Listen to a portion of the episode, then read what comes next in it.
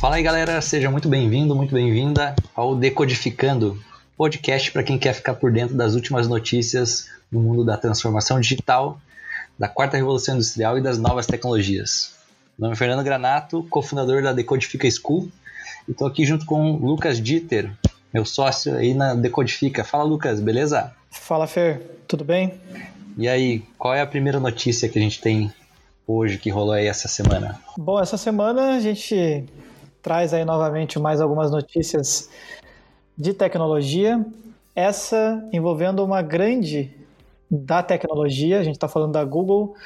A Google essa semana, no dia 27 aí, finalzinho do mês agora de julho, o Google estendeu o trabalho remoto até julho de 2021.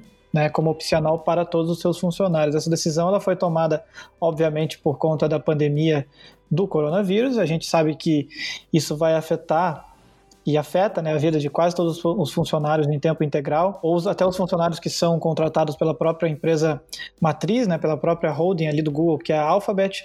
Isso dá em torno de cerca de 200 mil funcionários, inclusive os funcionários que trabalham aqui no Brasil. O legal dessa notícia, na verdade, né, o legal entre aspas, né, porque a gente está falando obviamente de um contexto que faz com que, infelizmente, as pessoas precisem é, manter o isolamento social, manter esse distanciamento, mas a gente está falando sobre realmente uma grande empresa levando o mercado e inspirando outras a, a, darem esse próximo passo mesmo e a entenderem que se você é obrigado a ficar em casa, não é home office, né? Na verdade é só o trabalho ali pela, por conta de uma, de uma força maior. Né? Se você tem a opção aí sim de ir para o escritório, de ir e vir, ir para lá e para cá, aí sim a gente pode falar um pouco de home office. Mas o trabalho remoto ele vai até um pouco além né, do conceito de home office. Ele vai, ele pega aí a, aquele conceito maior mesmo assim de você poder trabalhar no lugar que você quer, do jeito que você quer, e eu acho particularmente bastante interessante como uma empresa do tamanho do Google é, toma uma decisão como essa, né, uma decisão que vai estende aí o, a opção global de trabalho em casa até junho, julho de 2021 para funções que não precisam ser feitas dentro de um escritório físico. É mais uma certificação de que a gente vive novos tempos em relação ao trabalho e que a gente tem ainda uma oportunidade para discutir, enquanto as coisas não se normalizam, discutir como que isso, como que isso tende a, tende a ficar. É o mais legal de tudo isso quando né, eu vejo movimentos como esse de grandes empresas como a Google. Né, a gente teve algumas brasileiras aí que também anunciaram. Né, a XP Investimentos acho que também fez aí um grande burburinho, digamos assim, nesse sentido, né? não até 2021, mas a princípio até final de 2020, mas é, traz um foco, né? é, traz um holofote para um tema que antes parecia restrito a pequenas startups, a pessoas que trabalham de uma forma mais disruptiva. É, a partir do momento que a Google ela traz um foco para isso, né, eu tenho certeza que isso gera uma série de reflexões e até outras empresas e muitas pessoas que acabam até se espelhando na Google como modelo né, de gestão é, começam a se perguntar: poxa, é, será que eu não posso também estender esse trabalho remoto? É, acho que é, durante a pandemia a gente tem falado muito sobre isso, né? Que a pandemia ela acelerou alguns processos que viriam daqui a dois, três anos e o trabalho remoto é um deles, né? Isso Algumas empresas acabaram passando de uma forma mais suave para esse modelo, outras de uma forma mais forçada, mas é uma realidade é, que né, tomou conta aí do, desse cenário atual e muita gente está se perguntando. E acho que essa reflexão, esse ponto que tu trouxe aí sobre é, futuro do trabalho, é bem bacana também da gente pensar. Né? Tem muitas empresas que não estão praticando o que seria mesmo o home office, né? estão em uma situação atípica de confinamento social. Que vale lembrar que quando a gente está falando de cultura de home office, a gente está falando é, muito mais do que só é, você trabalhar de casa, é você ter uma maior flexibilidade, né? uma maior liberdade de trabalho e de entrega, né? Quando a gente está falando de home office, a gente não está falando necessariamente você bater ponto das 8 às 18 é, online, mas sim é, você trabalhar por entregas, por projetos, né? E de uma forma muito mais flexível. E é bacana que ele abre também é, uma série de, de discussões e até uma série de benefícios para as empresas que pensam em continuar nesse modelo, que vão desde a redução de custos né, até a questão da descentralização mesmo é, da informação, dos funcionários, enfim, e é, ao mesmo tempo uma, uma abertura para talentos globais, que a partir do momento que eu não preciso estar em um mesmo local, em um grande centro, é, concentrando todos os meus funcionários ali, isso também me permite é, uma busca por talentos em outras partes do mundo, é, quando às vezes está faltando profissionais na minha cidade, por exemplo, em determinadas áreas. Então eu não tenho dúvidas que é, daqui para frente a gente vai continuar é, conversando, falando sobre trabalho remoto. É bacana ver esse movimento da Google e é, é, bacana outras empresas, né, você ouvinte aí, de repente também pensar sobre isso, né, sobre essa possibilidade. Né. A gente acredita, acredito que não é para todo mundo, de fato, existem algumas funções, algumas profissões é, que não cabem esse, esse formato, mas existem muitas outras aí que com certeza estão estão com uma pulguinha atrás da orelha pensando se vale a pena seguir nesse formato ou não. Eu acredito que um paradigma que a gente coloca em xeque nesse momento é justamente esse paradigma da relação do trabalho precisar estar necessariamente ligada à cidade que você mora, estar é, necessariamente ligada até mesmo a, a sua rede de contatos locais ali, né? Enfim, aquela velha conversa, né? Você precisa estar numa cidade grande, você precisa estar num grande centro urbano, numa grande metrópole. E a partir do momento que a gente vê muitas empresas, inclusive essas gigantes como a Google, como a XP Investimentos, fazendo movimentos aí de abrir mão de um escritório, abrir mão de você estar na sede física em prol né, da, da, da saúde das pessoas, em prol da, da sociedade como um todo, eu percebo que a gente também começa a questionar esses próprios formatos e a gente pode se aproveitar sim. Esse tipo de decisão partindo de uma gigante de tecnologia pode ensinar muito, inclusive, para empresas é, do ramo industrial, para empresas do, do, do, setor aí de serviços, empresas gigantes aí que podem com certeza começar a se inspirar nessas decisões, enfim, começar a falar de home office de uma maneira realmente mais alinhada, começar a falar de trabalho remoto de uma maneira mais alinhada, claro, promovendo promovendo condições para que os funcionários possam de fato é, fazer essas entregas. É, a gente começa a questionar, e tem outros movimentos, né, cara, quando a gente fala sobre isso, a gente começa a olhar para alguns movimentos de ok, então se eu não estou mais tendo este custo que é tão oneroso para minha empresa de manter um escritório, de manter aqui um, uma mega estrutura física, o que, que eu posso fazer né, com, com, com, essa mesma com essa mesma lógica de manter os funcionários confortáveis. Então eu vou começar a olhar para esse novo papel da casa também que os funcionários vão começar a ter. Muitos não têm não tem escritório em casa, né? A gente não vem de uma sociedade acostumada a trabalhar em casa, somente algumas profissões mais ligadas à inovação e etc. Então percebo que destravam-se nesse momento aí várias conversas, várias tendências e vários movimentos. Não duvido que chegue no final do ano e muitas dessas empresas, ao invés de somente adiar mais um pouco, decretem definitivamente para todo sempre é, que o trabalho vai ser 100% remoto, 100% é, online e nunca mais escritórios físicos vão, vão fazer parte dessa realidade, porque simplesmente depois de um tempo vendo e vendo que funciona, vendo como a gente pode aproveitar melhor de talentos globais, uh, é muito difícil voltar atrás, né? Quem sabe ao invés da gente é, oferecer o vale transporte, o vale alimentação, a gente vai começar a oferecer o vale home office, né? que como muitas empresas já estão inclusive fazendo aí. E já que a gente estava até falando sobre modelos disruptivos, né, inovações, a segunda notícia que a gente quer trazer aqui envolve uma tecnologia que a gente ainda não comentou aqui, mas é a impressão 3D e como ela pode ajudar em tratamentos de Covid. E é, essa notícia ela saiu na, nessa semana que passou, onde é, a medicina ela acabou encontrando uma aliada inesperada que é, as, que é a impressão 3D, que são é, órgãos em impressão 3D. Uma equipe especialista do Instituto Wake Forest, que é especialista em medicina regenerativa, eles estão usando o processo de criação de pequenas réplicas de órgãos humanos para testar medicamentos capazes de combater é, o coronavírus e outras doenças. Então, a ideia basicamente é a equipe é, construir é, pulmões em miniaturas né, e outros órgãos e iniciar uma série de testes para pacientes é, de Covid, né, e eventualmente outras doenças aí também, para a gente fazer transplantes desses órgãos impressos é, em impressoras 3D.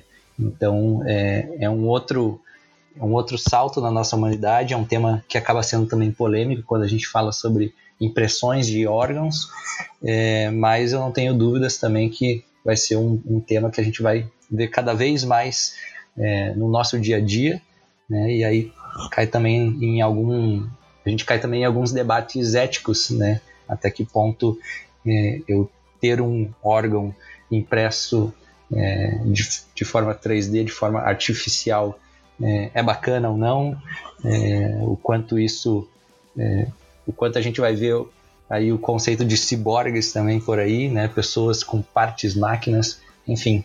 O que, que tu acha de tudo isso aí, Lucas? Eu gosto bastante. Eu acho que é uma ideia que a humanidade já vem trabalhando há, um, há, algum tempo, a partir do momento que a gente tem acesso. Eu percebo que isso não se limita somente né, para o Covid, a gente pode falar realmente aí de outras doenças, como por exemplo câncer, como por exemplo é, doenças é, em tecidos que possam ser regenerados através desse tipo de desse tipo de inserção tecnológica dentro da área da saúde. Mas é claro, eu acho que o que a gente tem de trava hoje é justamente aquela velha discussão ética mesmo, que, que você mesmo bem citou, é aquela velha discussão sobre até que ponto a humanidade está preparada para discutir sobre isso, até que ponto a gente também tem segurança realmente para confiar que é, esses tecidos feitos de materiais biodegradáveis, né, Acho que existem diversas, diversas etapas aí que a própria ciência ainda está evoluindo, que a própria ciência ainda está tentando trazer mais para a realidade, tentando implementar. Também tem os desafios do custo, né, de implementação disso. Eu acho que a gente começa a falar um pouco de infraestrutura, né, é, porque máquinas de bioprinting aí não necessariamente são coisas acessíveis e são poucas pessoas que têm o próprio conhecimento em, em trabalhar com isso. Se a gente for olhar, essas áreas elas ainda demoram a se conversar, né? São poucos profissionais, são poucas intersecções que a gente encontra. E é muito louco, né, quando a gente vê esse tipo de notícia, quando a gente vê esse tipo de movimentação da sociedade, porque a gente percebe que abre-se aí uma janela de oportunidades, né?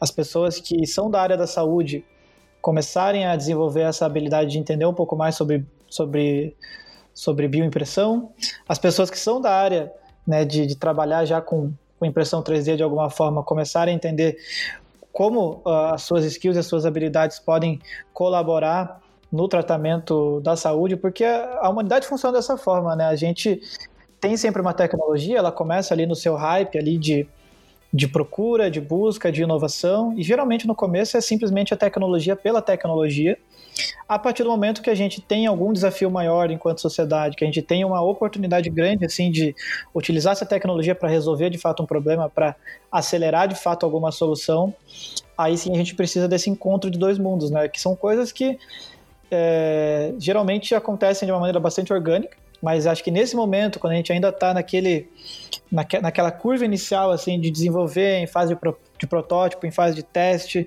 acho que a gente precisa ter sim essa esse olhar de ainda bem que existe, que bom que as coisas estão acontecendo e estão sendo utilizadas para resolver um problema.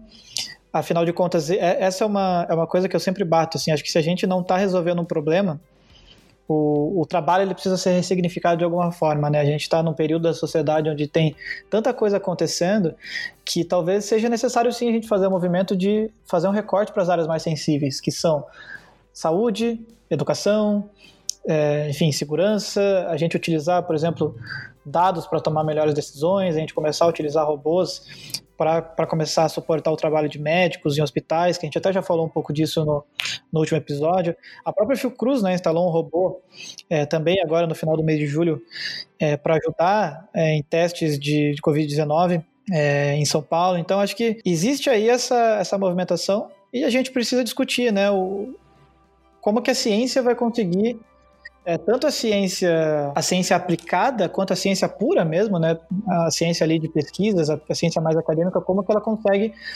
aproximar essas soluções das pessoas. E a partir do momento que a gente tiver essa, essa, o melhor dos dois mundos, né? Que é as pessoas que entendem disso resolvendo os problemas, acredito que daí a gente só vai precisar encarar o debate ético, mas o debate ético ele acaba se resolvendo de uma maneira mais fácil quando a gente já tem comprovação que isso funciona, que isso é benéfico para a sociedade e eu particularmente fico muito empolgado com esse tipo de futuro que a gente que a gente está mirando nesse sentido. É bacana que quando a gente está falando né, de transformação digital, é, durante muito tempo, antes quando a gente falava tecnologias, ela por vezes ficava restrita né, algumas áreas ou é, algumas a equipe de TI, enfim, né, o pessoal, muitos profissionais acreditavam que quando a gente falava do, é, sobre o uso da tecnologia para inovar, para resolver problemas, isso era restrito a algumas áreas. Né, e hoje em dia, com a era da transformação digital que a gente está é, vivendo, a gente percebe que é, todas as áreas né, podem utilizar da tecnologia ao seu favor para criar essas soluções, né? Realmente utilizar a tecnologia como uma ferramenta e não como um meio. E é, eu gosto também de lembrar que é, quando a gente vê uma notícia como essa, ela no primeiro momento, claro, ela causa um certo é, espanto, porque é uma novidade para a gente, a gente não está acostumado com isso, mas é, à medida que isso vai entrando no nosso dia a dia, é, vai se tornando normal. Né? Então, se no passado as pessoas que colocavam próteses é, parecia algo totalmente inovador ou algo né, disruptivo, né, não tenho dúvidas que aí em pouco, pouco tempo a gente vai estar tá tendo implantes é, de, de órgãos que foram impressos em 3D em seres humanos como sendo algo normal. E é super bacana também porque essa é uma, é uma das áreas da medicina que de fato sofre, sofre muito, porque a gente sabe da dificuldade que é, é essa área de doações de órgãos, de é, implantes, enfim. Então acho que é uma área que tem muito a ganhar.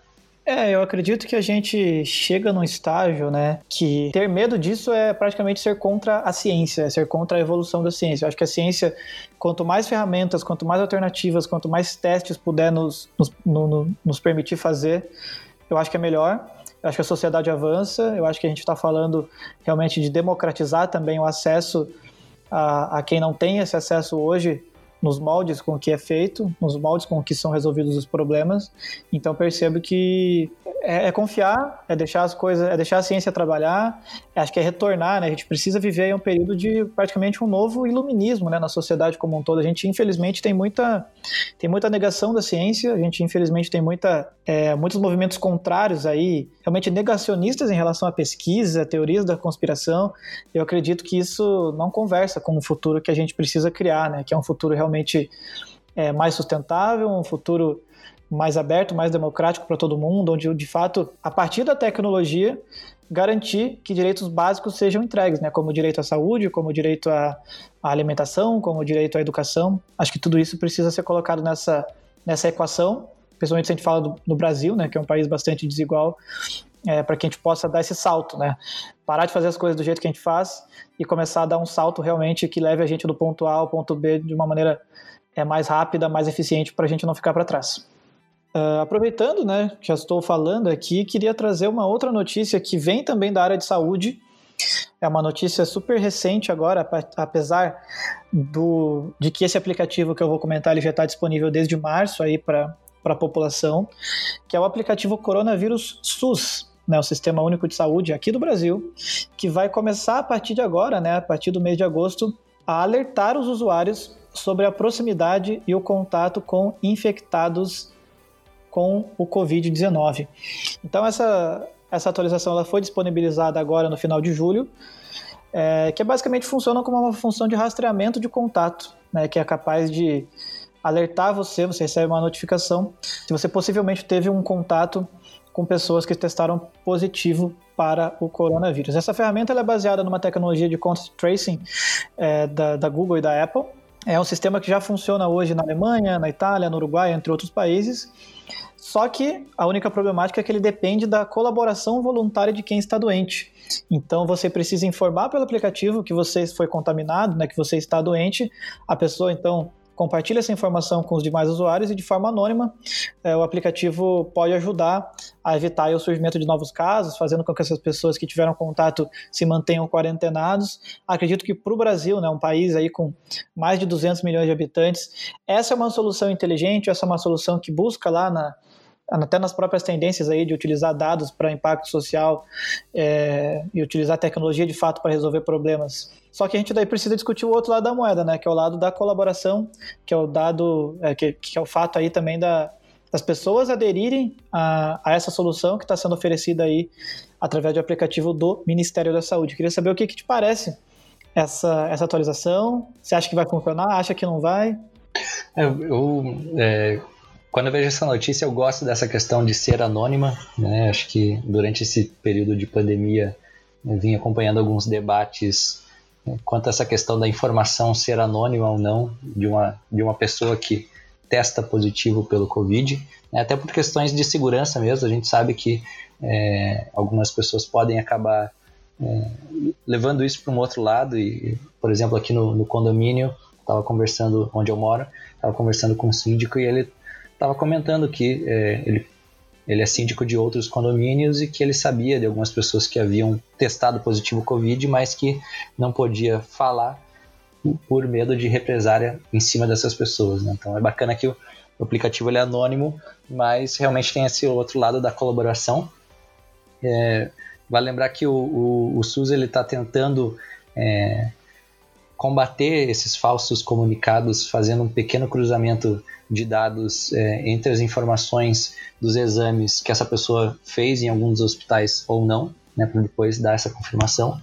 Mas quando a gente está falando de é, de utilizar a tecnologia, principalmente aplicativos colaborativos, a gente está assim é, falando é, de, de pessoas que têm a consciência né, de que de usar o aplicativo da melhor forma possível. Eu acho que é uma boa alternativa, né, mesmo sendo para o Brasil. Eu sei que tem pessoas aí que vão achar, poxa, mas aqui no Brasil tem pessoas que vão acabar é, usando o aplicativo de forma errada ou acabar fazendo, criando falsos alertas, mas é, olhando de uma forma geral, né, quando a gente olha é, esses aplicativos colaborativos de uma forma mais macro, a gente percebe que a tendência é sim eles funcionarem né, para o fim do, do, qual eles foram é, criados. Então acho que sim é uma, é uma iniciativa interessante, né, que para esse momento que a gente está vivendo e acho que uma, uma reflexão bacana da gente fazer também é que, passado esse momento de Covid, né, como é que a gente poderia utilizar uma aplicação dessa né, em outras áreas, né, ou, ou, às vezes criando outras soluções. Acho que né, uma, uma abordagem como essa poderia ser, inclusive, utilizadas, utilizada em outras áreas amanhã depois. E eu não tenho a menor dúvida disso. Inclusive, essa é a minha grande, a minha grande empolgação com sistemas como esses. Eu sou um fã declarado, todo mundo que me conhece sabe como eu gosto de falar muito sobre é, cultura open source, cultura de fato colaborativa, na ponta, feita através de usuários, feita através da rede, feita através de movimentos distribuídos de rede. Acredito que a gente, claro, vem né, de um aplicativo pelo Ministério da Saúde, que tem ali embarcado uma tecnologia da Apple e do Google em parceria. Acredito que isso ainda está vindo de cima, mas a gente já tem, por outro lado, né, algumas aplicações que nasceram e surgiram muito antes, né, já surgiram lá em março. É, tem até uma, uma própria iniciativa, recomendo que todos é, que estão escutando aí também acessem para conhecer uma iniciativa que se chama Juntos contra o Covid.org. É uma, é uma plataforma que funciona também com um sistema de colaboração voluntária, né?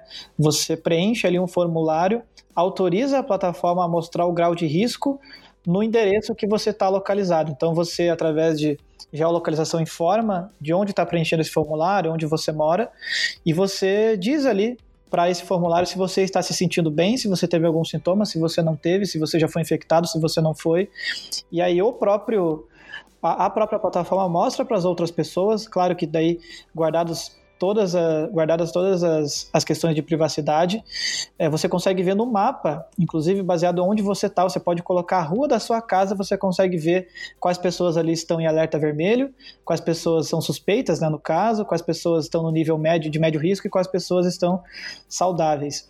É, isso é atualizado com os dados dos últimos 20 dias, e eu acho super interessante porque isso saiu de um projeto de um aluno da Universidade Federal do Paraná, é, feito de uma maneira extremamente colaborativa, de maneira extremamente open source, e como bem dito pelo Fer, acredito que esse tipo de lógica começa a fazer muito sentido por amanhã, né, para daqui para frente. Percebo que se a gente tem problemas sensíveis na nossa sociedade, como por exemplo coisas de segurança urbana, né, então quais são as áreas que nesse momento estão mais seguras, onde tem mais pessoas, né, eu tenho aí amigas e amigos que falam sobre sobre segurança urbana, que, que defendem que as cidades mais seguras são aquelas cidades onde as pessoas estão ocupando as ruas, onde as pessoas estão sem medo de estar na rua.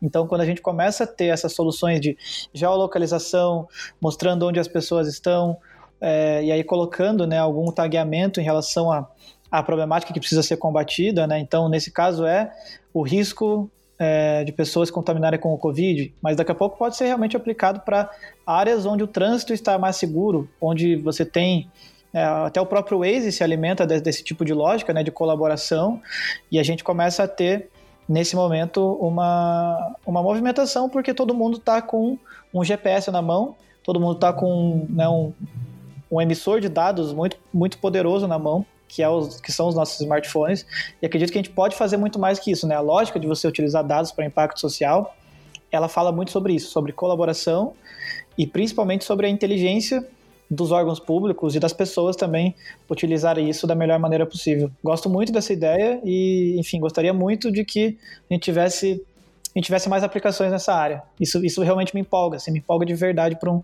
um futuro daqui para frente.